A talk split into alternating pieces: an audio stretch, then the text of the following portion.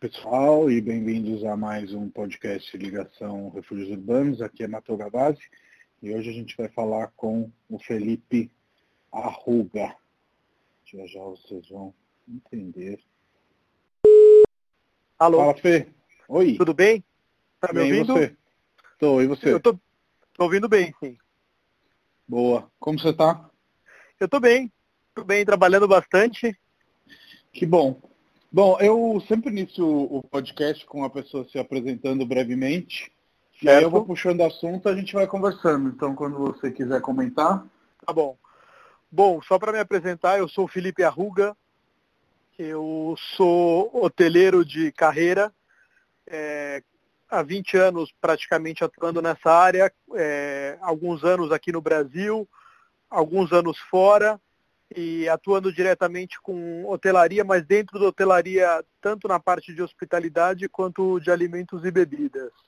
Uhum. Boa. É, Fê, antes da gente chegar nesses assuntos mais de, de hospitalidade, é, queria que você falasse um pouquinho de você. É, quem é o Felipe quando ele não é um cara que cuida aí do, do conforto aí dos clientes, sejam ele do hospital, como você faz hoje, ou de um restaurante, ou de uma rede hoteleira, como você já fez no passado. Certo. Bom, eu uma coisa que, que acredito que me define muito, que ah, não sei, acho que até uma percepção até dos meus amigos, das pessoas que convivem com, comigo, é que eu gosto sempre de reunir os amigos, principalmente em volta de uma mesa. E primeiro que eu aprecio muito comer e beber. É, e aí não é questão de você ter um paladar mais sofisticado, menos sofisticado. É, eu acredito que as pessoas, o lugar, o momento, isso tudo tem uma importância muito grande. E isso é uma coisa que eu gosto muito, é, é principalmente estar rodeado de pessoas e de preferência em volta de uma mesa.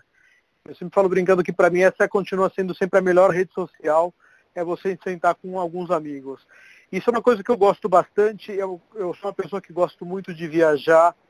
Eu estou sempre procurando ler alguma coisa, estar antenado no que está acontecendo no mundo, não só nas áreas que eu atuo, mas e só, não só do meu interesse, mas eu procuro estar antenado em várias coisas, tanto em música, cinema, enfim, destinos. Isso é uma coisa que eu acho que me define bastante nesse sentido.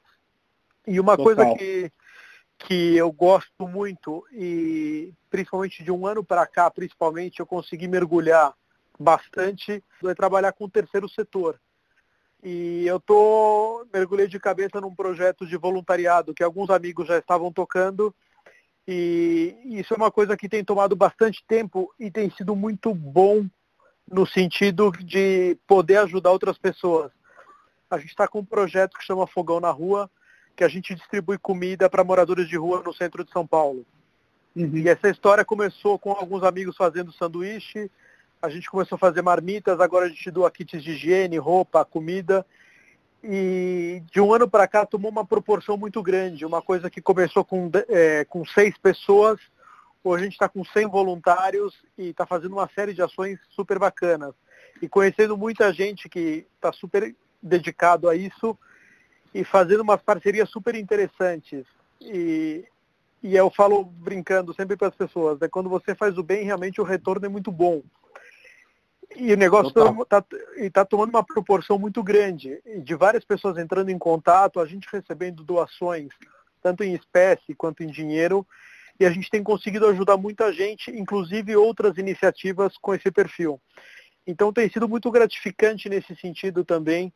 É um ano que eu falo, você entrega e você tem um retorno muito bom e muito imediato, vamos dizer assim, dessa ação.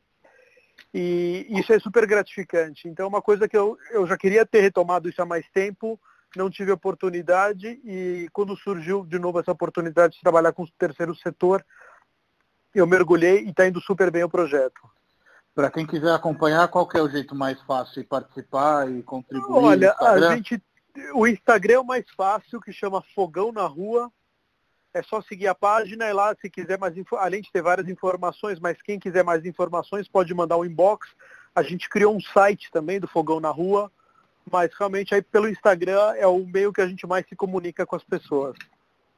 Bacana. E as pessoas podem ser voluntárias também? Como funciona? As pessoas podem ser voluntárias. As doações podem ser tanto financeira quanto em mercadoria, kits de higiene, ou apenas com o tempo da pessoa. Então tudo isso é muito bacana. E, e, as histórias são emocionantes, assim, das pessoas que têm entrado em contato com a gente, tem sido incrível. Assim, a gente se emociona praticamente diariamente com as histórias, os feedbacks que a gente recebe.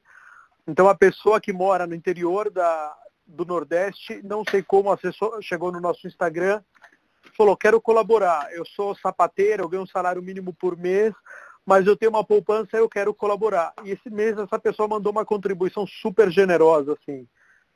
Então, Uau. falou, são histórias surpreendentes, né? Então é muito, é muito bacana ver isso daí, esse engajamento das pessoas, né? Sim. Então faz a gente e... nunca desanimar. É uma coisa muito legal e a gente tinha conversado quando você estava ainda nos, nos inícios dessa, dessa iniciativa, então eu estou aqui agora sabendo de, de que proporções tomou. E não só quero Sim. participar, como também oferecer a possibilidade para o pessoal da, da Refúgios participar, é, como também te ajudar a divulgar esse projeto, porque eu sei que você estava com ele no forno é, bem antes até dessa crise que agora a gente tem, que vai Exato. É, piorar aí a situação de muitas pessoas que, que já vivem em situação precária, na verdade, né? Mas nesse momento, mais do que nunca, eu imagino, e aí você me, me, me, me complemente que está sendo ainda mais difícil para o morador de rua, porque sem ninguém na rua que possa ajudar, ele depende quase que 100% desse tipo de iniciativa, né? Exato. Esses, esses, moradores que a gente procura ajudar, eles moram no centro de São Paulo. E, uhum. bem ou mal, no dia a dia, os restaurantes, os bares do centro sempre doavam comida que sobravam para essas Sim. pessoas. Então, mal e mal eles comiam no final do dia. Tinha alguma refeição garantida por dia desde que começou a quarentena e todo mundo fechou, essa comida zerou para eles. E esse negócio Sim. fica em casa, eles estão em casa, eles na, continuam na rua. O problema é que agora eles não recebem nada de comida. E eles Sim. perceberam que tudo fechou, que as pessoas estão andando de máscara, eles não estão acompanhando as notícias. E eles. Então, assim, o que está acontecendo? E uma coisa que a gente fez, que a gente fazia a ação de voluntariado uma vez por mês, a gente mudou para quinzenal para atender, a, a atender um pouco mais essa demanda deles.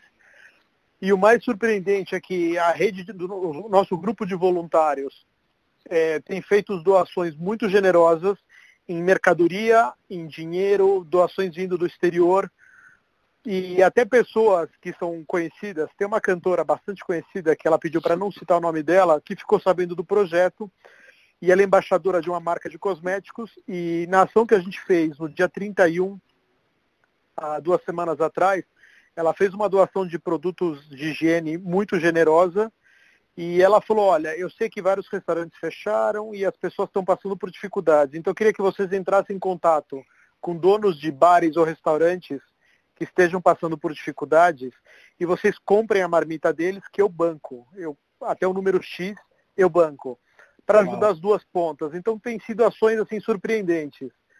Sim. E, Acho que é muito bacana. É, é, é o momento onde a gente se redescobre comunidade, né? Não que em outros momentos não exista a solidariedade e o voluntariado, mas acho que nesse momento especialmente eu estou vendo é, vários amigos até montados zero ações solidárias, ONGs, enfim, para além de tentar fazer sobreviver os próprios negócios, então é, é, é, muito louvável e como a gente trabalhou junto, eu te conheço mais de perto, eu sei que é, o lado humano é o lado é, mais importante. Eu quero dizer, não adianta chegar lá e dar uma marmita, né? Essa questão não. da informação, essa questão de, de, de conversar, de explicar o que está acontecendo, né? Essas pessoas não têm celular. Não, tem não, acesso... não tem celular, elas não têm acesso às notícias, né? Exato a real o que está acontecendo, porque uma coisa é achar que é uma coisa local, mas eles não têm noção que isso é uma questão mundial hoje em dia e uhum. como isso vai afetar o mundo daqui a pouco. O que a gente Sim. percebe e o que a gente nota principalmente é que assim, isso que você acabou de falar, Matheus, não é só chegar e dar uma marmita e falar, beleza, toma aqui a marmita e tchau. Não. É o que a gente o que eles se sentem e o que eles relatam e desabafam com a gente é que eles são os seres invisíveis. São aquelas pessoas que pedem dinheiro na rua, a pessoa ignora e passa batido. Vai bater num carro, Sim. no farol, e a pessoa nem olha na cara dela. Ela se sente invisível. Isso é o que mais dói para essas pessoas. Sim. Não é a, do, a, fome. Óbvio que a fome uhum. é uma questão fisiológica. Sim, mas o que mais dói para essas pessoas é eles serem essas pessoas invisíveis, né? que as pessoas ignoram e não querem que nem cheguem perto delas. Então, quando a gente vai, é, a gente procura sempre no mesmo local, lá no centro de São Paulo, que é um local onde a gente consegue estacionar o carro, consegue fazer a distribuição tranquilamente, e a gente sabe que tem um grande número de moradores de rua. E a gente como a gente tem um, dia fixo no mês, a gente sempre fez a ação a última terça-feira do mês, eles mesmos já sabiam e já procuravam a gente. Então você chama a pessoa pelo nome, você dá um abraço nessa pessoa. Tiveram ações que a gente levou alguns amigos que tocam violão e cantam para tocar para eles, fazer um show para eles. Então, é assim, é para criar um ar meio de amizade, de família dentro do possível, né? Tentar acolhê-los da melhor maneira possível. Tentar ajudar na busca de um emprego, numa recolocação profissional, conversar realmente para, enfim, tentar aconselhar de uma certa maneira e poder ajudar não só dessa maneira distribuindo uma marmita ou uma muda de roupa, mas tentando mudar a vida dessas pessoas mesmo. Né? Sim, e realmente uma coisa que eu percebo, porque eu moro no centro também, tem várias pessoas que moram na minha rua, etc. Não é todo dia que você pode ajudar, mas todo dia você pode falar bom dia, todo dia você pode olhar no olho, e acho que essas pequenas coisas que numa grande cidade se perdem até com o vizinho de casa, né? É, chegando Exatamente. A, a, falar de coisas mais normais, é, mudam realmente a vida dessas pessoas pela questão da invisibilidade, né? Acho que esse é o, Totalmente. o, o, o principal. É, uma das coisas que eu imagino que, que ocorra é, com essa ação é essa revigoração da autoestima e disso a pessoa pode mudar de vida, como você falou, né? Com certeza. A gente conhece alguns casos é, nesse último ano de pessoas que a gente sabe que conseguiram sair da rua porque conseguiram emprego e hoje conseguem alugar pelo menos um quarto. Então tem uma vida mais digna nesse sentido. E Sim. alguns realmente, como tu falava, ah, vou ter uma entrevista no dia tal, a gente tentava levar uma muda de roupa para eles na véspera, algum kit de higiene, para ele estar mais apresentável numa entrevista de emprego e conseguir realmente esse emprego, que já aconteceu em alguns casos. E essa questão de realmente que você falou, não é só a questão de você entregar, mas esse dar um bom dia, esse olho no olho, faz toda a diferença. E é uma coisa que eu falo sempre para os voluntários, e não custa é nada, né, senhor?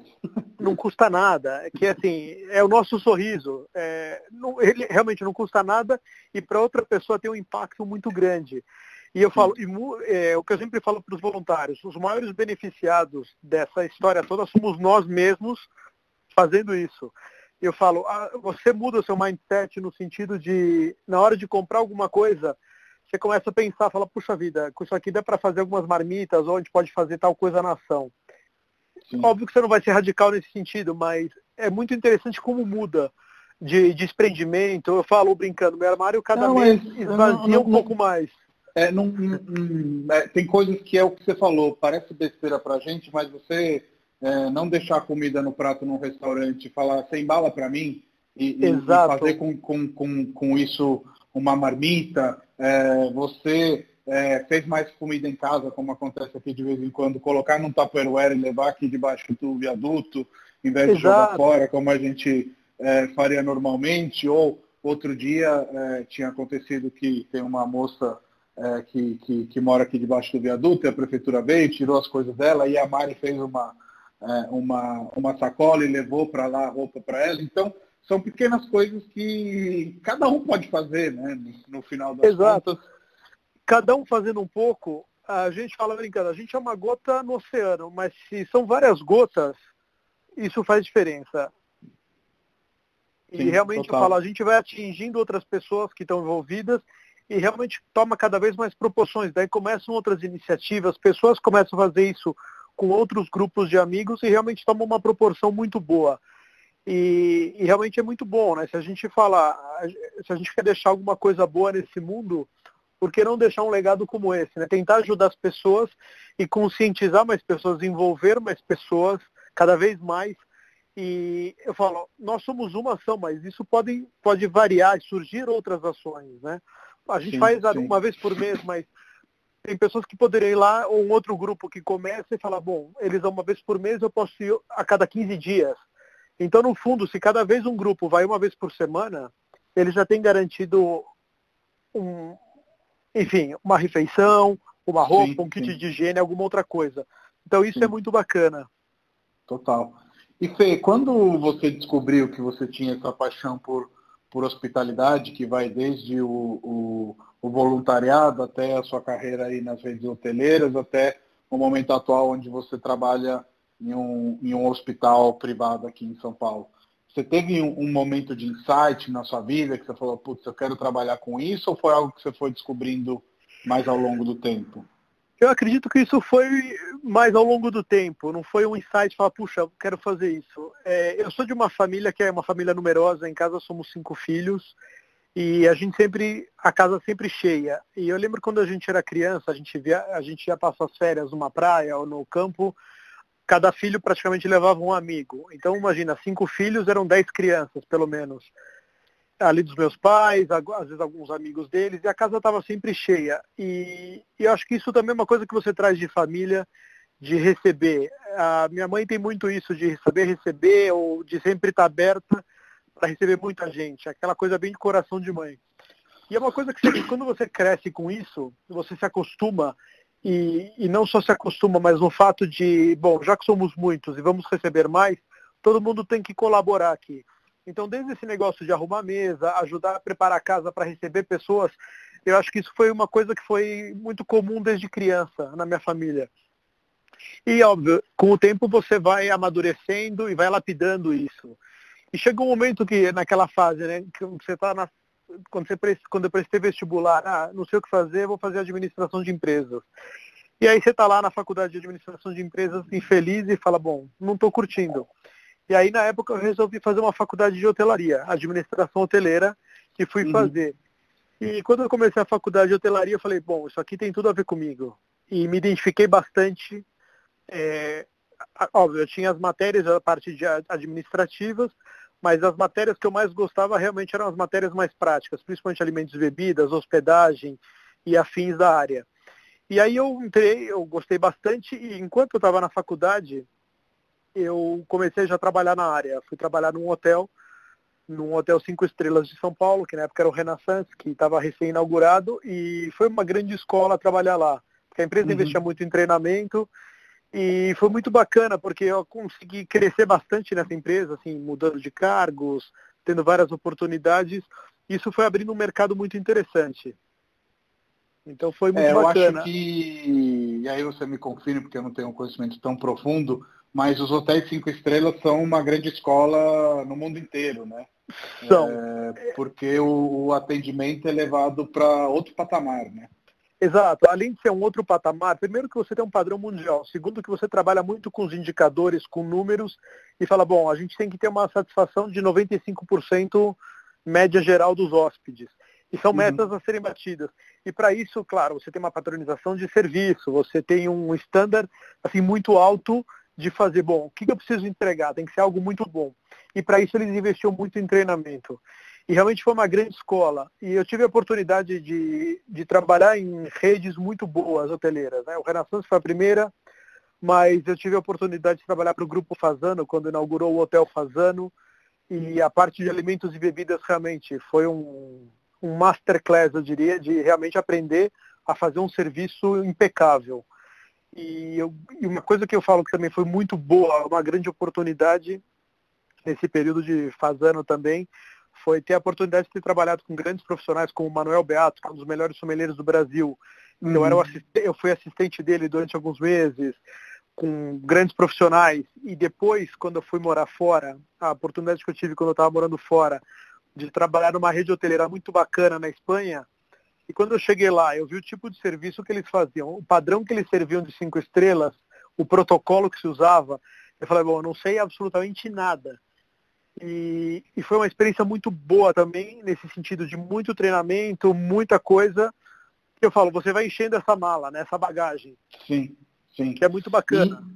E uma coisa que, que eu sempre penso, já que eu rodei um pouco, eu venho da Itália, etc., a gente sempre tem um complexo aqui no Brasil de vira-lata sobre várias coisas, mas em termos de serviço, eu acho que São Paulo, é, especialmente, que é a, localidade que eu conheço, não conheço o Brasil tão a fundo, o Brasil pode dar escola aí para muitos lugares, né? Uma coisa que a gente realmente capricha. Você tem essa mesma impressão, você que rodou também, claramente falando em termos gerais, né? não só até as cinco estrelas. Não, em termos gerais, sem dúvida, eu falo nem levando a nível mundial, mas depois levando a nível mundial. Pensando principalmente em São Paulo, é, como é chamada capital gastronômica, além da gente ter uma oferta gastronômica incrível, muito boa, super variada, a gente tem um serviço muito bom, muito rápido, muito ágil e muito prestativo. Então uhum. a gente fica até mal acostumado, eu digo, quando você sai de São Paulo e demora para chegar sua bebida, demora para chegar seu prato, para chegar a conta. É, e as pessoas não estão tão atentas, fala, puxa vida, é, basta sair de São Paulo que você nota o serviço. Isso Sim. falando no âmbito Brasil. Falando até de outros países, com exceção dos grandes restaurantes, assim, estrelados, Michelin e essas histórias, mas de uma maneira geral, um restaurante comum qualquer na Europa, principalmente mesmo nos Estados Unidos, primeiro é a informalidade do serviço. Segundo, que você vai ter um garçom para atender várias Muita e várias gente. mesas.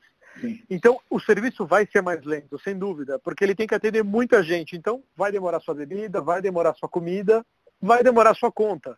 Só que lá as Sim. pessoas já estão acostumadas com essa demora. Só que a gente que está acostumado com essa agilidade de São Paulo, então a gente fica, às vezes, até irritado. Estranho, não né? demora. Né? Estranha. E realmente eu falo, isso que você falou, realmente, a gente pode fazer, é, o serviço aqui em São Paulo, realmente pode fazer escola, não só em São Paulo, mas no Brasil, de uma maneira geral, pode fazer escola para muitos países. Sim, total. Então, eu falo, tem um lado da, dessa, dessa questão de mais protocolar, né, que principalmente na Europa tem muito, de serviço e alguns lugares ainda manterem algumas tradições, coisas que aqui a gente, salvo poucos lugares que ainda tem esse tipo de serviço, mas se perdeu. Mas uhum. aqui realmente a gente tem um serviço bastante bom no Brasil e tem a questão da amabilidade do povo brasileiro, né, que é um povo realmente muito ah, amável, isso... muito acolhedor e sorridente, prestativo. Então isso é muito bom. O brasileiro é Sim. muito hospitaleiro de uma maneira geral. Isso está no sangue, né?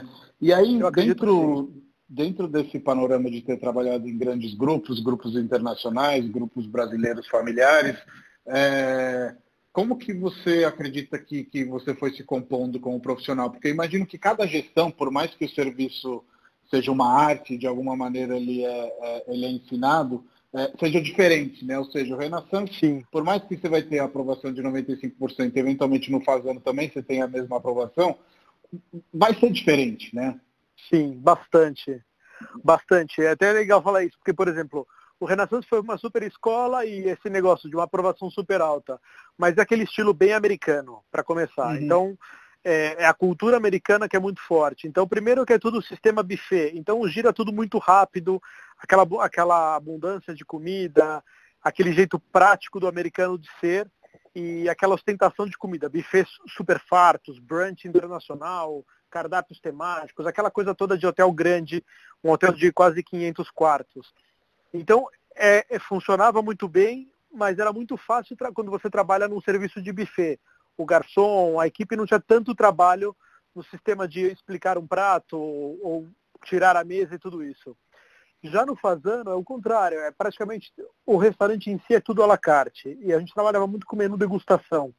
Então você tem que conhecer muito bem a gastronomia, explicar os pratos, saber o timing, cobrar a cozinha quando já está na hora de soltar o próximo prato. Então realmente são serviços muito diferentes. E você compor esse mix, realmente cada um tem um perfil. Uma coisa é você trabalhar com sistema buffet, outra coisa é trabalhar com empratado, trabalhar com empratado que é mais sofisticado, ou quando você trabalha com um chefe que tem uma pegada mais contemporânea e usa uma cozinha mais moderna, que trabalha com espumas ou coisas desse sentido, que você tem que explicar melhor para o cliente é, como funciona e realmente está muito atento a esse timing. Da, o timing não só da refeição do cliente, quando você vê que ele já está na metade da entrada, já marcha o prato principal para ele não demorar muito e principalmente quando você tem a visão do restaurante como um todo, que a sua espera está lotada e você quer girar mais uma mesa, você acaba acelerando o serviço. Então, quer dizer, na gastronomia você tem que ter uma visão também em 360 graus nesse sentido, né? De o que fazer girar, o que não fazer girar, e são coisas interessantes. Eu lembro que há muitos anos atrás eu li um livro do Anthony Bourdain, o primeiro que ele lançou, aquele Cozinha Confidencial, uhum, que foi super polêmico na época. Sim, sim. E, e, ele escancarava a vida de um restaurante. Né? Ele contava as histórias dele em Nova York, quando ele trabalhava. E na época foi super polêmico, porque as pessoas falavam assim, puxa vida, ele está revelando segredos que não deveriam passar da porta da cozinha. Como sim, essa sim. história do o brunch internacional aos domingos. Porque segunda uhum. você tinha o cardápio italiano, terça o baiano, quarta o árabe, e o que sobrava sim. tudo da semana inteira você servia domingo. Era basicamente isso. Sim, total. E, e, é, super, e é interessante é, ver quando você vê os dois lados da história. Primeiro porque você gosta de frequentar restaurantes e até saber o que está rolando no mercado e está super antenado nas tendências. E quando você está na outra ponta, que você é o restaurante e tem que atender seus clientes. Mas ao mesmo tempo eu falo, você vendo essa, esse mosaico mesmo de vários tipos de serviço e como você tem que dançar conforme a música.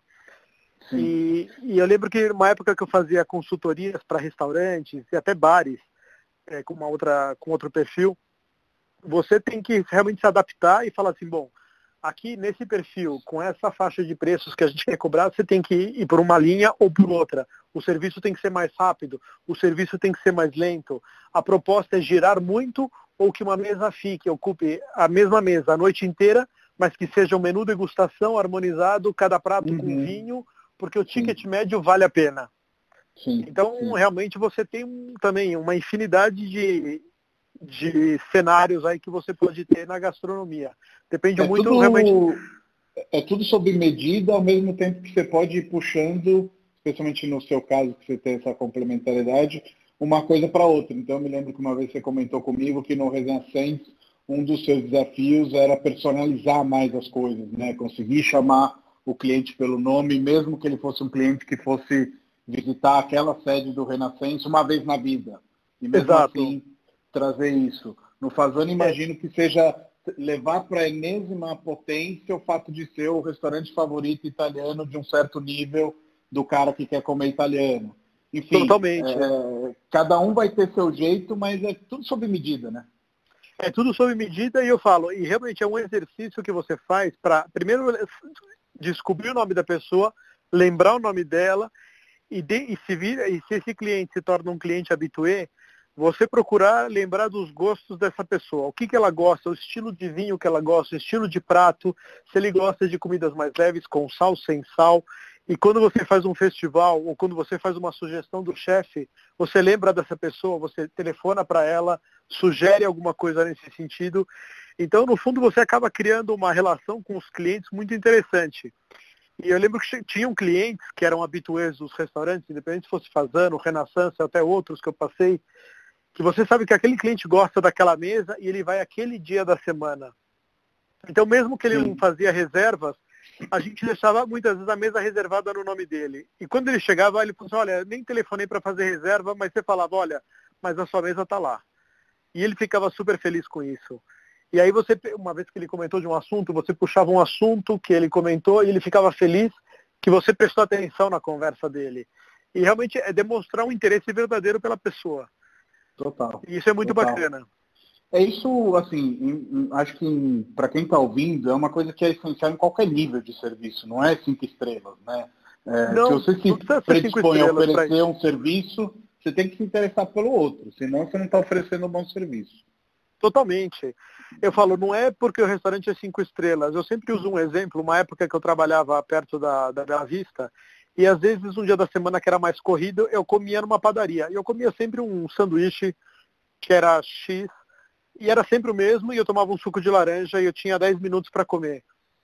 E o balconista que ficava nesse, nessa padaria, ele, ele via eu entrando na padaria, ele punha já na chapa os ingredientes para fazer meu sanduíche, espremia laranja, enquanto eu estava lavando a mão, eu voltava, eu sentava, ele já servia o sanduíche na hora. E ele sempre falava brincando, desculpa demora. Mas ele sabia já o meu gosto, ele sabia exatamente o que eu ia comer, o que eu ia pedir, e ele sabia que meu tempo era super curto. Então, assim, eu não precisava nem pedir. O cara, ele se antecipava às minhas necessidades. E é uma padaria, assim, qualquer de bairro, que não é nada, uhum. sabe, super especial. Mas eu falo, eu era fiel a essa padaria por causa dele. Sim. Quando ele estava em férias, eu não ia nem na padaria. Porque o pedido demorava, Total. e aí não vale a pena. mas eu, você associa muito o lugar à pessoa. E eu já fiz várias propostas de emprego para ele. Eu falei, olha, você pode, você tem potencial para trabalhar em lugares muito melhores, não sei o quê. E ele estava super feliz trabalhando lá. Uhum. Só que não era só comigo, eu notava que ele fazia isso com vários clientes. O Sim. que é muito bacana, né? E por que que você vê, Felipe, que essa gestão mais humana está é, tá tardando tanto a chegar num nível mais extenso para os restaurantes, né? Porque realmente as pessoas que fazem o atendimento, elas são um restaurante, de certa forma, né? São. Mas nem sempre a gente vê esse nível de cuidado no treinamento, esse nível de atenção com a pessoa antes do que com o profissional. Enfim, muitas vezes ainda é, é, os funcionários são, são vistos como números, né? E, Exato. E, e, e isso faz com que é, aquela orquestra, que é a orquestra do restaurante, não funcione como deveria, né?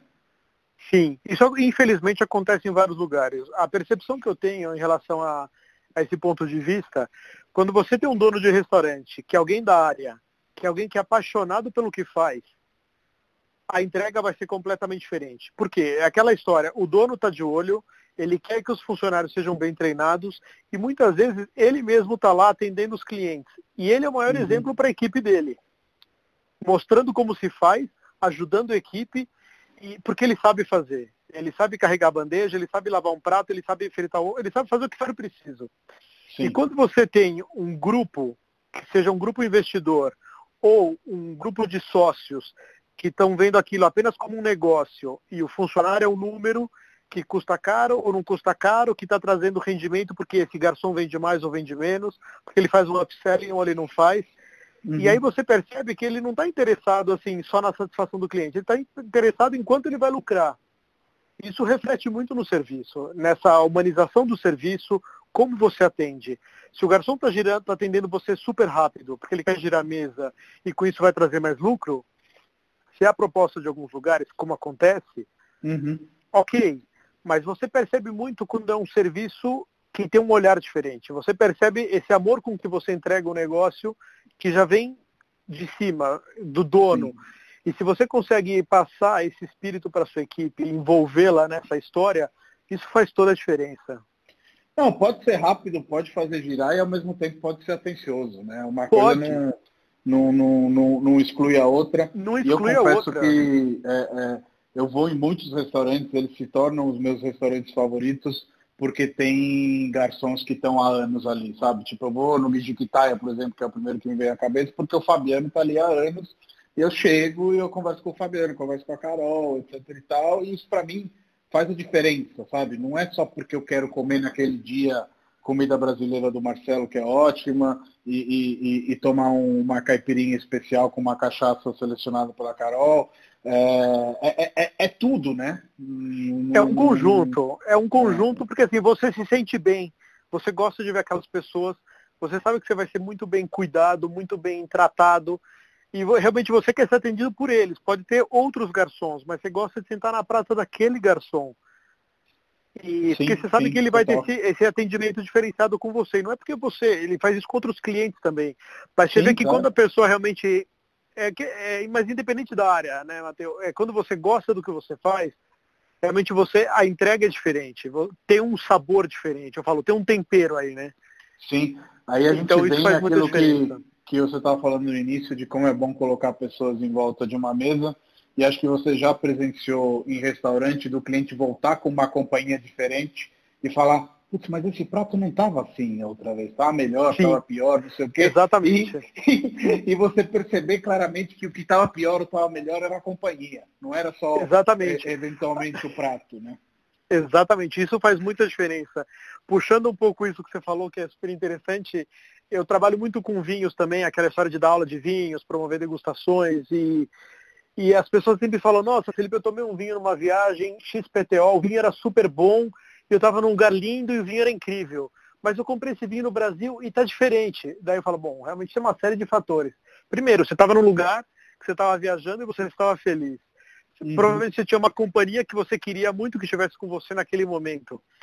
E tem um outro fator que realmente é o, é o vinho ter rodado 30 quilômetros para chegar até a mesa, da vinícola até a mesa, ou ela ou tem atravessado mil, né? um oceano inteiro, chacoalhado um mês no navio, entrou num caminhão sem, sem ar-condicionado, subiu a Anchieta chacoalhando, ou ficou preso na Operação Tartaruga da Polícia Federal. Então, quer dizer, o vinho já tomou uma surra também. Então tem vários sim, fatores sim. aí. Mas realmente, esse fator emocional e é uma coisa que é muito forte. Hoje em dia é uma coisa que está muito em alta em vários lugares, né? Que você vê muitas pessoas falando da, da memória afetiva.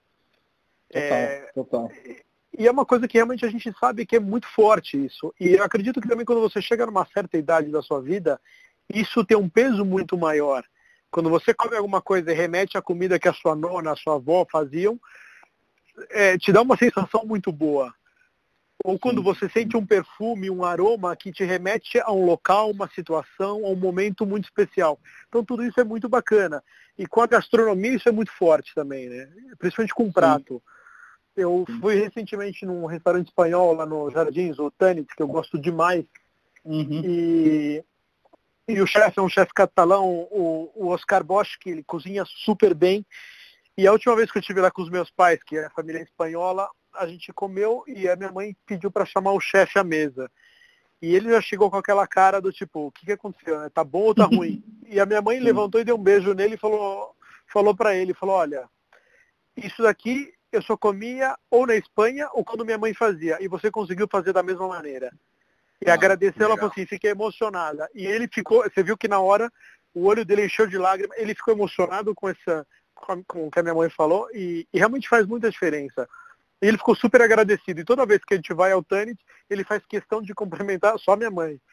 Porque eu acho que tem essa questão de, tipo, lembra a minha mãe também. E é muito sim, bacana sim. isso de você conseguir e, transmitir isso, né? Total. E não sei se você concorda, mas acredito que a, a restauração, de uma maneira geral, está evoluindo para um patamar de é, foda-se as estrelas Michelin, é claro que isso é um exagero e elas ainda norteiam parte do mercado, mas no sentido de se tornar o restaurante favorito das pessoas, Exatamente. não necessariamente o melhor, o mais sofisticado e com sempre uma troca de pratos, uma troca de menus, uma troca de cartas de vinhos e um exagero, né, de uma maneira geral. Afinal de contas, quando você vê os restaurantes que estão há mais tempo no mercado, é, e aí mais tempo eu falo 50 anos, 60 anos, que são coisas raríssimas, eles não estão no mercado porque eles fazem o melhor prato de não sei o quê. Eles estão no mercado porque eles têm o garçom há 20 anos, porque eles têm aquela tradição. Enfim, como você enxerga um pouco desse equilíbrio que eu vejo que está se criando no mercado de não ser mais é, é, só as estrelas e os prêmios o diferencial. É, isso que você falou é muito interessante, porque o Guia Michelin é o sonho de todos os chefes. Ah, se eu sou reconhecido como uma estrela Michelin, eu sou muito bom. Se eu tenho três estrelas, então eu sou incrível. E se eu sou um chefe que tem vários restaurantes, eu tenho uma constelação Michelin, eu sou o cara. e, tem, e a gente, isso é um fato que vários chefes abriram mão chefes super conhecidos mundialmente abriram a mão e falaram assim, olha, falaram para o programa Michelin, olha, eu não faço questão nenhuma de estar na guia de vocês. Eu quero entregar uma comida boa, um serviço bom e que seja acessível a muita gente. Porque, querendo ou não, o Guia Michelin acaba tornando o restaurante uma coisa para poucos, por conta de custo.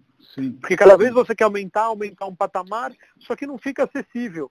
E tem gente que fala assim, o que, que adianta eu cozinhar para 10 pessoas sendo que eu quero atingir sim, o coração, o estômago de 50 pessoas. E eu estou fazendo isso por amor, eu não estou fazendo isso por status ou por ter mais estrelas ou menos estrelas. Então isso é uma coisa que é muito bacana e, e começou um movimento há uns anos atrás, né, a bistronomia, que era uma questão de você trazer uma, uma, uma alta gastronomia a preços acessíveis.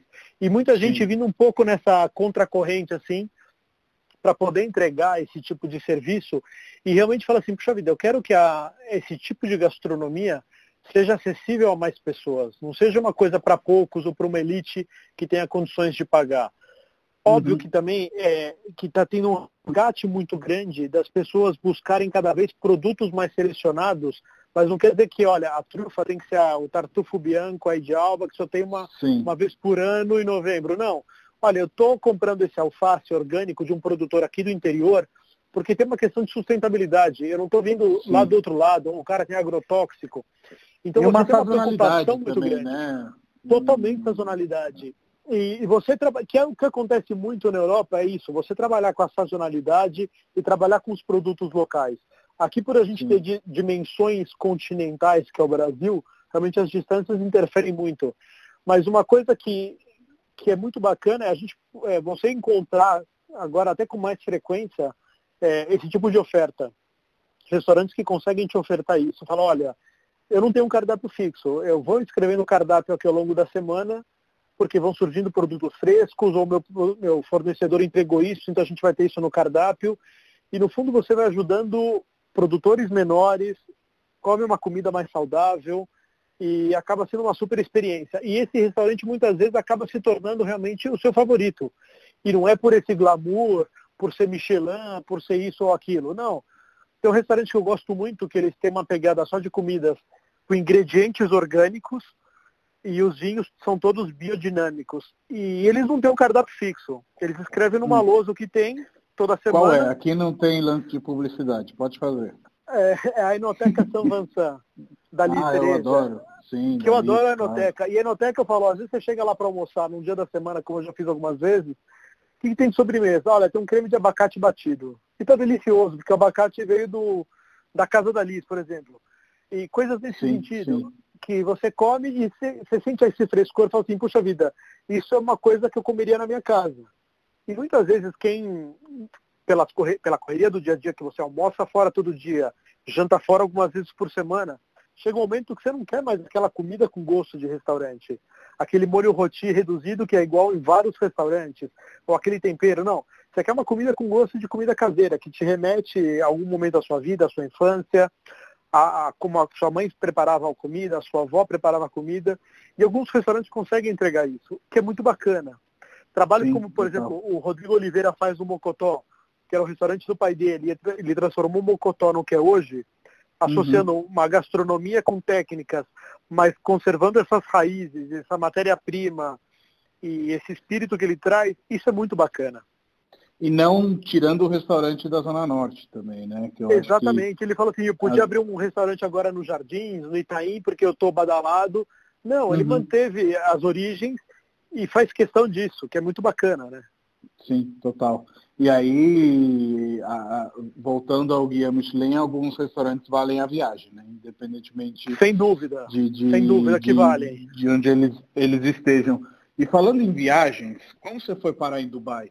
Conta aí para a galera que está. Olha, a história de Dubai é interessante porque em 2007 eu tive a oportunidade de trabalhar na organização dos Jogos Pan-Americanos no Rio de Janeiro. E, e eu fui contratado, fiz uma entrevista por Skype na época que eu tinha acabado de voltar da Espanha.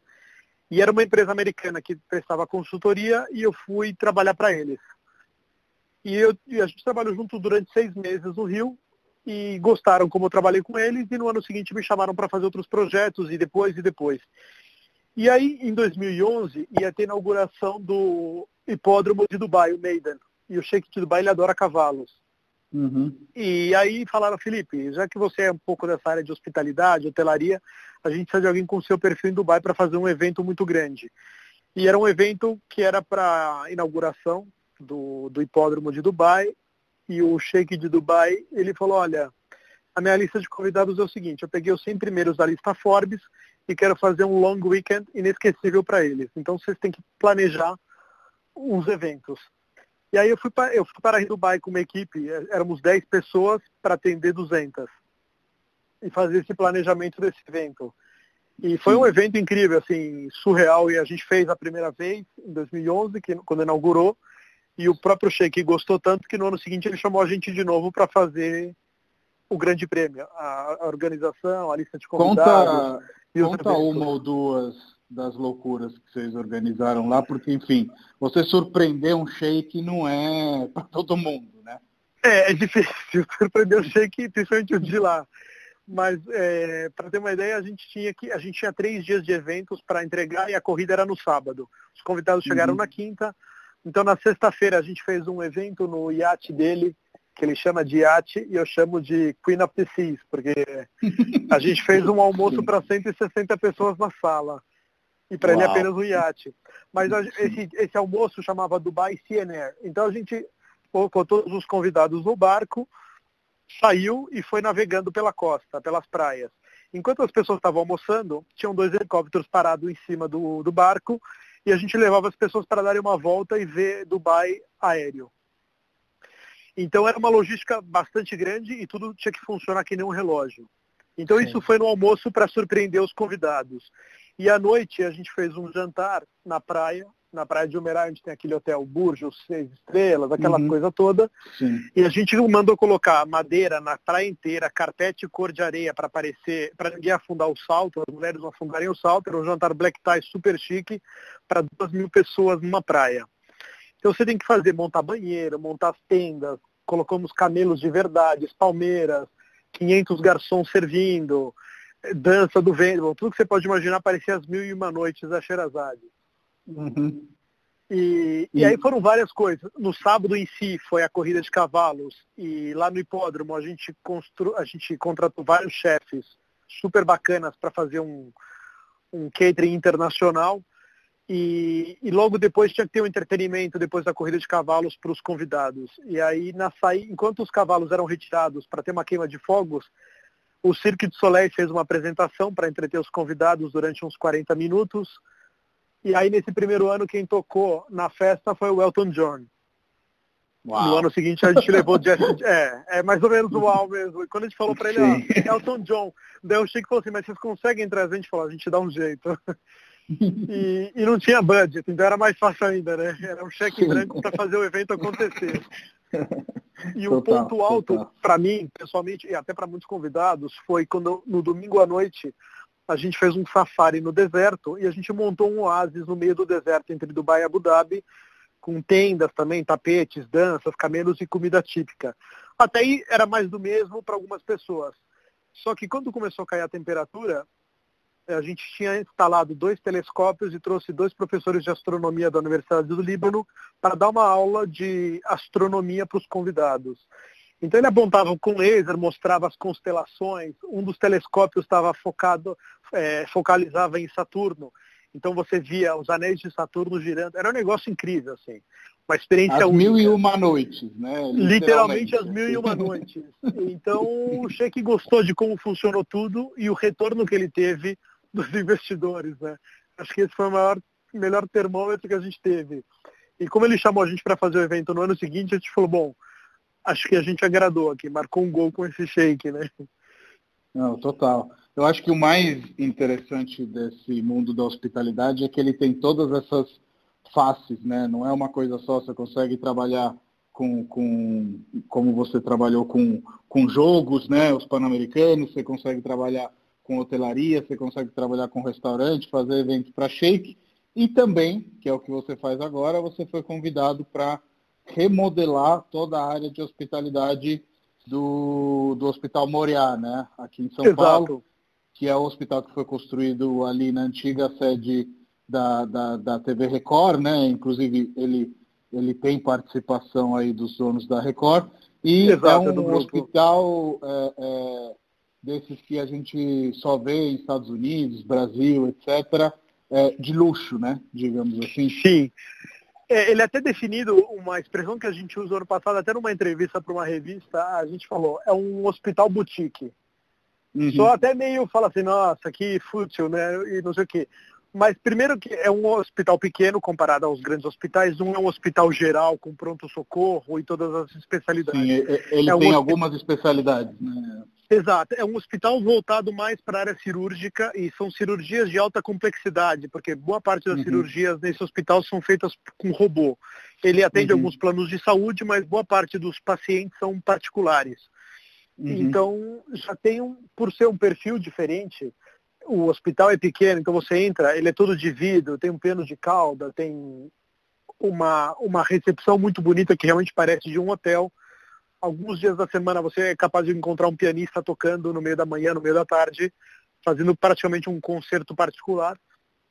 E mais do que isso, quando você está no quarto ou no, nos corredores do hospital, não tem aquela cara de hospital, aquele cheiro de hospital. A gente tem uma fragrância que foi desenvolvida pelo hospital e a parte de gastronomia, que a gente procurou levar essa questão da hotelaria, é, desde, desde quando eu entrei lá, a gente começou a fazer um festival gastronômico uma vez por mês. Então, o ano passado, cada mês era um país da Europa, o cardápio, que tanto para os pacientes, quanto para o restaurante, quanto para os funcionários. Então a gente fazia a culinária típica de um país dentro das dietas especiais para cada paciente. A gente montava como se fosse um jogo americano, estilo McDonald's, mas com informações culturais ou gastronômicas daquele país. E o que é muito uhum. legal é que, de uma certa maneira, envolvia a equipe da nutrição, que eu tenho uma equipe com cinco nutricionistas, fora o pessoal do restaurante, então todo mundo gostava, a gente punha músicas típicas, faz, faz uma decoração, e isso mudou, acabou virando um evento no hospital toda vez que tinha um cardápio temático. Os médicos ficavam esperando, pacientes não, não são os mesmos, mas sempre giravam, mas os próprios funcionários do hospital ficavam esperando o dia do, da culinária típica, eles falavam. E o que eu fiquei muito feliz, que uma pessoa outro dia falou, nossa, Felipe, eu guardo todos os jogos americanos que vocês fazem. Eu estou colecionando desde o ano passado. Porque eu acho super bacana isso que vocês fazem. Que legal. Então a gente procura e... levar essa, essa, essa hospitalidade hoteleira para um ambiente hospitalar. Não só para um paciente, mas para o seu colaborador, né? para todo mundo que trabalha realmente no hospital. E Sim. a gente procura, uma coisa que a gente procura fazer também, que a gente mudou de um tempo para cá, quando você telefona para um paciente fala, passando as orientações, olha, tanto tempo em jejum, é, tem que ter um acompanhante, e aí, entre outras coisas, pergunta assim, qual é o seu prato preferido? E aí a gente serve o prato preferido da pessoa sempre que possível e que a dieta dele permita, quando ele vem claro. pós-cirurgia. Então realmente dá uma Sim. sensação de conforto para ele. Comer o que ele gosta e não aquela comida, falar, ah, comida de hospital não tem gosto, tem que comer uhum. uma canja. Aliás, a canja do hospital é espetacular diga-se de passagem. Cara, Mas a gente eu, procura eu... fazer esse detalhe bacana. Sim, eu gravei um podcast com a Tayana Mesquita, que é uma especialista em arquitetura de hospitais, e a gente falou exatamente dessas questões de comida, de como a comida cura também, de como o lado psicológico do paciente também é importante, de como nesse sentido a arquitetura atua também. E todas essas iniciativas que, que você falou, acho que contribuem para isso, mas também voltando a esse seu lado humano, eu tenho certeza que é, você está tentando personalizar a, a, a, experiência, porque assim, hotelaria, vamos ser sinceros entre você, não combina com hospital em que sentido? Ninguém quer ficar em hospital. Então, por Exato. mais que você transforme a experiência, deixar, posso ficar mais uma semana? Não, não quero ficar mais uma semana. Exato. Pelo contrário, é, né? É, posso exatamente. ficar menos um dia? Sim. É, é. Então, o, o, aspecto da cura, para mim, é o aspecto principal de um hospital, mas eu sei que você trabalha muito também com, com a humanização aí de cada paciente, Sim. conseguir fazer com que ele encontre com um bichinho, por exemplo. Enfim, é, queria que você contasse algumas coisas nesse sentido, que eu acho que podem ser Exato. muito legais Sim, de ser ouvidas. Tem, tem umas experiências interessantes nesse sentido. O ano passado a gente teve uma paciência de longa permanência e ela já estava quase três meses hospitalizada e o marido, óbvio, sempre estava lá, muitas vezes dormia muitas noites no hospital. Então, uma das coisas que a gente fazia, que a gente faz no hospital, é um paciente que vai ficar mais de duas noites, em vez de eu ter um sofá para o acompanhante, eu mando colocar uma segunda cama no quarto, para o acompanhante já ficar mais confortável. O acompanhante dorme melhor e a pessoa fica mais feliz que o acompanhante está mais confortável. E a gente tem um protocolo para visita de animais no hospital. Então, por exemplo, é permitido, no caso, cachorros ou gatos. Cavalos a gente ainda não teve nenhum, mas eu conheço alguns hospitais que tem. Mas se tivesse que ter, a gente ia dar um jeito também. Mas o que acontece? Você tem que trazer um, uma carta do veterinário que o cachorro, o gato, o seu animal é, está saudável, foi vacinado, uhum. foi tomou banho, foi tosado se necessário, e tem que ter uma validade de 48 horas essa carta do veterinário. E aí você leva o paciente até uma área externa, acompanhado, óbvio, com os enfermeiros, médicos, o que for preciso, de acordo com as condições dele, e você faz esse encontro realmente do animal com o dono. O ano passado, esse encontro que a gente fez uma paciente com o cachorro dela, o que foi mais surpreendente foi que a, essa paciente ela teve uma melhora significativa depois do encontro com o cachorro dela e a gente não sabia quem chorava mais, se era a dona ou se era o cachorro nesse encontro, ou se eram os enfermeiros que estavam em volta. Que realmente foi tocante a cena e foi muito bacana. Sim. E a gente conseguiu fazer isso já mais de uma vez, com outros pacientes também, essa questão dos animais, que realmente é muito bacana. É, entre outras coisas, a gente teve uma paciente que foi o ano passado, era uma paciente que ela estava, é uma paciente oncológica, que ela ia e voltava e voltava, até que uma internação a gente sabia que ia ser a última, porque realmente tinha gravado o estado de saúde dela. E uhum. a gente descobriu que era aniversário de casamento dela, o, é um casal que moravam fora e ela veio se tratar no Brasil. E o filho deles morava no Japão. Então a gente entrou em contato com o filho, pediu para ele gravar um vídeo. E a gente tem uns quartos conjugados no hospital que nem de hotel. E a gente pegou o quarto ao lado e transformou, tirou todos os móveis e transformou como se, como se fosse um restaurante, mesa, cadeira, fez uma decoração especial, é, fez um cardápio especial. E conversando com a família, a gente foi perguntando uma série de coisas e a gente conseguiu o cardápio do aniversário de, do, da festa de casamento deles. E a gente replicou o cardápio do casamento e era aniversário de casamento deles, acho que 28 anos de casados. E quando a gente abriu a porta do quarto conjugado, falando que ela ia comer em outro lugar, bom, o casal ficou super emocionado, primeiro porque era surpresa, colocou o vídeo do filho dando um depoimento do outro lado do mundo, e foi super tocante, porque como ela estava num certo isolamento, você não podia trazer elementos externos. Então a gente tem um, um, um enfermeiro que tocava violino, então ele foi tocar violino enquanto eles jantavam. Uma a gente procurou fazer com que toda a equipe participasse de uma certa maneira com esse casal. Legal. Então é muito bacana quando você consegue envolver a equipe e, e proporcionar uma experiência como essa para o paciente. Total. Total. Então realmente faz muita diferença. E Fê, é, a penúltima coisa que eu quero te perguntar, porque eu sei que isso pode ser também uma inspiração para quem está ouvindo, porque você me inspirou e já está na minha programação fazer isso mais cedo ou mais tarde, é como o caminho de Santiago influiu aí é, na sua vida como ser humano. Você quer comentar um pouco disso? Olha, o caminho de Santiago é uma, é, eu falo assim, todo mundo tem que fazer uma vez na vida.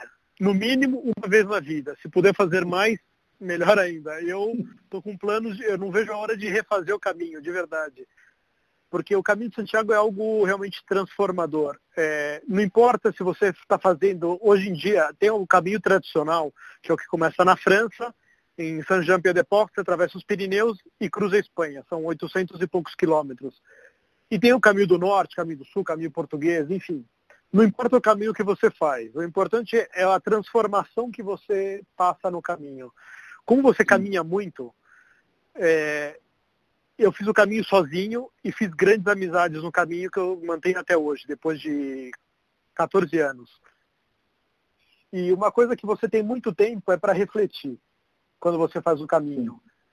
E o caminho é muito um paralelo com a nossa vida, porque tem momentos do caminho que são muito fáceis, tem momentos que são muito difíceis, tem dias de sol, de chuva, dias que realmente você tem vontade de largar e parar o caminho e falar, não, não quero mais, isso não é para mim, o que, que eu estou fazendo aqui? Só que ao mesmo tempo é muito bom você fazer o caminho em vários sentidos. E eu falo que é uma grande transformação pessoal para qualquer pessoa, independente de crença, religião, qualquer coisa. O caminho transforma todo mundo. E eu falo, o mais especial são realmente essas pessoas que você conhece no caminho e as experiências que você vive no caminho são únicas. Quem fez o caminho entende quando você conta uma história ou o que aconteceu e a pessoa viveu aquilo ou teve algo semelhante ou aconteceu com ela algo muito especial. E realmente, eu falo, são muitos momentos no caminho e tem uns símbolos ao longo do caminho que realmente são, realmente que, eu falo, não são à toa porque eles estão lá. Um dos lugares uhum. é uma cruz de ferro, que é uma montanha, uma pilha de roupas, sapatos, objetos, que é um momento que você fala assim, realmente de desprendimento mesmo. E as pessoas vão Sim. deixando essas coisas lá e um outro peregrino que vem e fala, nossa, eu estou precisando de uma bota nova porque a minha arrebentou. E ele pode pegar uhum. e deixar outra coisa. E Sim. isso é muito bacana. E todas essas experiências são muito bacanas. E, e, eu lembro que na véspera de eu chegar no caminho de Santiago, eu fiquei muito amigo de um catalão que ele faz o caminho todo ano para agradecer a colheita dele. Ele planta pêssegos na Catalunha e todo ano para agradecer a colheita ele faz o caminho de Santiago. E ele falou, olha, Felipe, eu tenho uma tradição, na véspera eu paro aqui no albergue que eu vejo a, já as torres da, da, da, da, Basílica de Santiago, e eu entro em Santiago, ando só 5 quilômetros, mas de banho tomado, cheiroso, não aquele peregrino mancando, se arrastando e fedorento. Eu falei, ah, legal. E eu lembro direitinho quando eu fiz, eu super feliz, liguei para minha família, mandei e-mail para vários amigos, na época não tinha WhatsApp nem nada. Nossa, eu já estou vendo as torres de Santiago, estou super feliz e tal. E eu lembro que naquela noite no albergue que eu estava, chegou um grupo de portugueses e eu me ofereci para ajudar a servir o jantar, que parte do grupo tinham pessoas com Down ou outras deficiências. E uma das integrantes daquele grupo acabou falecendo naquela noite no albergue, literalmente nos meus braços. Eu e o médico uhum. do grupo, ela estava sentindo dor, a gente ajudou ela a se levantar, ela caiu e teve uma morte súbita. E aí eu fiquei repensando numa série de coisas. Óbvio que eu não dormi a noite inteira e você fala assim, puxa vida. E a vida é um pouco isso, né? Você tá super feliz e de repente vem alguma total, coisa total. e te passa uma rasteira, vamos dizer assim. E é um pouco o que está acontecendo esse ano, né? O ano estava indo super bem e de repente chega essa pandemia mundial e tira o chão de um monte de gente, né? Sim, Mas sim. o, o caminho que você é muito que, isso. Que é um paralelo à vida. Sua, é, é, essa sua, esse seu exemplo da, do monte de coisas, digamos assim, ele é muito metafórico para esse momento, né? no sentido de que se a gente organizasse, todo mundo tinha sapato, todo mundo fazia o caminho, né? Exatamente, exatamente isso. E se a gente organizar, é aquilo que a gente falou antes da gota no oceano, né, do voluntariado. Uhum. Se todo mundo se organizasse um pouco, a miséria diminuiria absurdamente. Total. É Porque é, assim, o desperdício é absurdo, né? O desperdício são toneladas por dia e vão direto para o lixo. E tem um monte de uhum. gente que está lá revirando um lixo para conseguir um resto de comida. Ou indo no final da feira pegar uma fruta que está toda detonada já. Uhum. E, uhum. e eu, falo, eu falo, quem trabalha realmente nessa questão do voluntário, é isso que você falou antes. Você evita deixar comida no prato. E se ficou, você vai embrulhar para entregar para alguém que está passando fome. Sim. Ou você Sim. andar agora nesses tempos que começam a esfriar, quem anda de carro, ou se você passa no local na rua, leva uma blusa extra, leva um cobertor extra, ou até um, por que não, uma, um sanduíche, uma fruta, uhum. o que for. Você entrega para alguém. Sim, né? Esse negócio que falam assim pra gente, ah, agora nessa época é importante passar o gel e lavar bem as mãos. Legal, pra gente que tem banheiro em casa, tem sabonete, tem acesso a isso, tudo bem, mas Sim. e para quem não tem acesso a isso? Então, eu falo, é. são coisas simples que a gente pode andar no dia a dia no meu carro, hoje em dia, eu ando com um kit higiene e ando com umas garrafinhas de água, às vezes deixo uns pacotes de bolacha, às vezes ando com um cacho de banana e distribuo num farol que vem alguém e falo, olha, o que eu posso te dar hoje é isso. Primeiro que você já dá um Sim. bom dia para a pessoa e sorri para ela, olha no olho dela. E Sim. isso vale muito mais às vezes do que um prato de comida. E aí você entrega algo para minimizar o que ela está passando naquele momento. E faz toda a diferença. Não, total. Oi, Uma caiu. coisa que, que eu sempre pergunto para quem faz o podcast comigo é que tipo de conselho você daria para alguém que está começando aí hoje no seu mundo, que é esse mundo tão variado como a gente teve nessa conversa aqui de uma hora, da, da, da hospitalidade? O que, que você falaria para o Felipe de 10, 15 anos atrás, pés que você enfiou nas jacas, grandes acertos, para um jovem aí que Tá para se inscrever numa faculdade de hotelaria? Olha, o que eu diria tá para um pra... jovem que está começando na área, fala assim, olha, tenha paciência. É, você vai ter chefes bons e chefes ruins. Por mais que você tenha um chefe que naquele momento às vezes é um carrasco com você ou pega muito no seu pé, ou um chefe que é bonzinho, eu falo, seja um chefe bom, um chefe ruim, você sempre vai aprender algo com ele. O chefe uhum. ruim, você vai aprender que fala assim, eu nunca quero ser com esse cara mas você sempre Sim. vai aprender alguma coisa com ele, porque ele vai te exigir muito e vai transformar você no que você vai ser depois de alguns anos. Mas Sim. eu acredito que realmente essa perseverança e paciência acho que são realmente fundamentais, assim. E a hotelaria, é, eu falo, você tem que realmente gostar bastante, porque exige bastante, são muitas horas, muitas vezes você vai estar em pé, as pessoas estão em férias, é quando você vai mais vai trabalhar. E, mas ao mesmo tempo eu falo, eu pessoalmente acho muito gratificante você vendo as pessoas saindo muito contentes com a experiência que elas tiveram, passando por você, seja na gastronomia, na hospitalidade ou em outras coisas. Então isso realmente é uma coisa muito gratificante. Hoje eu recebi um. Hoje a gente teve um paciente que tem a ver com essa coisa de hospitalidade, que ele estava internado por conta do coronavírus. Ele ficou praticamente 15 dias internado com a gente. E na hora que ele saiu do quarto, ele foi aplaudido, fizeram um corredor.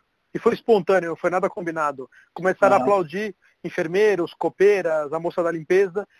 E ele, chorando, ele falou, olha, se não fossem vocês, eu não teria aguentado. Cada sorriso que vocês deram era como se fosse um remédio a mais no meu tratamento.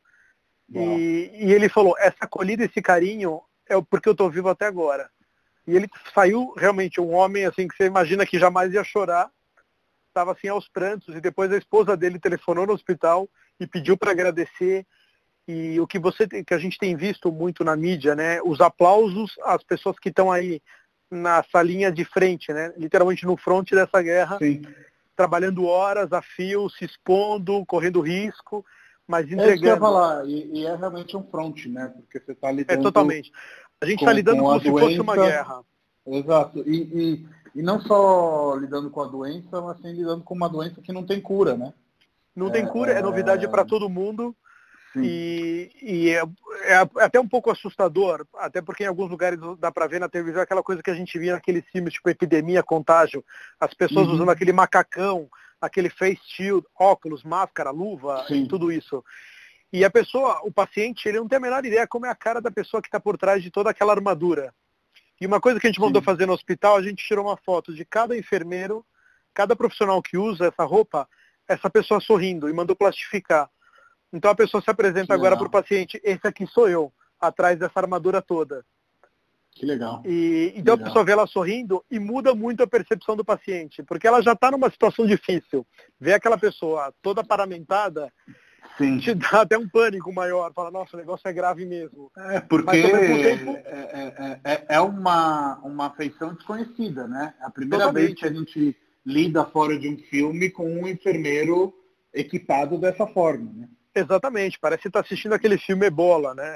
É mais ou menos nesse nível. Sim. Então é meio assustador. Então uma maneira de humanizar até isso foi colocar uma foto das pessoas sorrindo para a pessoa ver o ser humano que está por trás de toda aquela armadura, né? Muito legal, Fê. Fê, queria te agradecer demais por ter me dedicado uma hora do seu tempo. Imagina, um prazer. podcast deixou vários ensinamentos, eu curti muito falar com você. Acho que a gente se viu pouco nesse período aí que, que você iniciou essa nova caminhada, até porque eu sei que foi um trabalho imenso, mas quero Sim. te ver em breve, assim que a gente puder sair da quarentena saindo da quarentena a gente combina alguma coisa com certeza. E foi um prazer falar com você, Matheus. Sempre bom. Valeu, Fê. Um abração. Grande abraço. Até tchau, mais. Tchau.